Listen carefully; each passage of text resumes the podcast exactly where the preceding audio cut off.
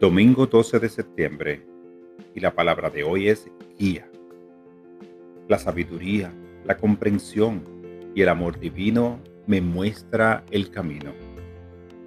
A lo largo de los años he aprendido el valor de pedir guía y de compartir lo que he aprendido si alguien lo solicita.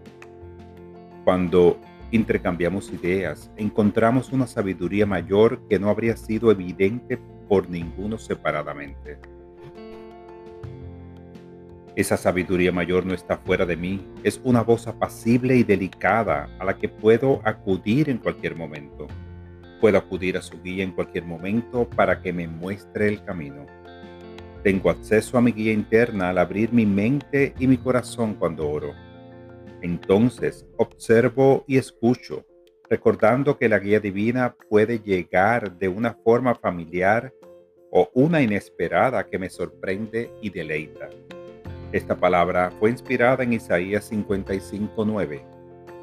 Así como los cielos son más altos que la tierra, también mis caminos y mis pensamientos son más altos que los caminos y pensamientos de ustedes.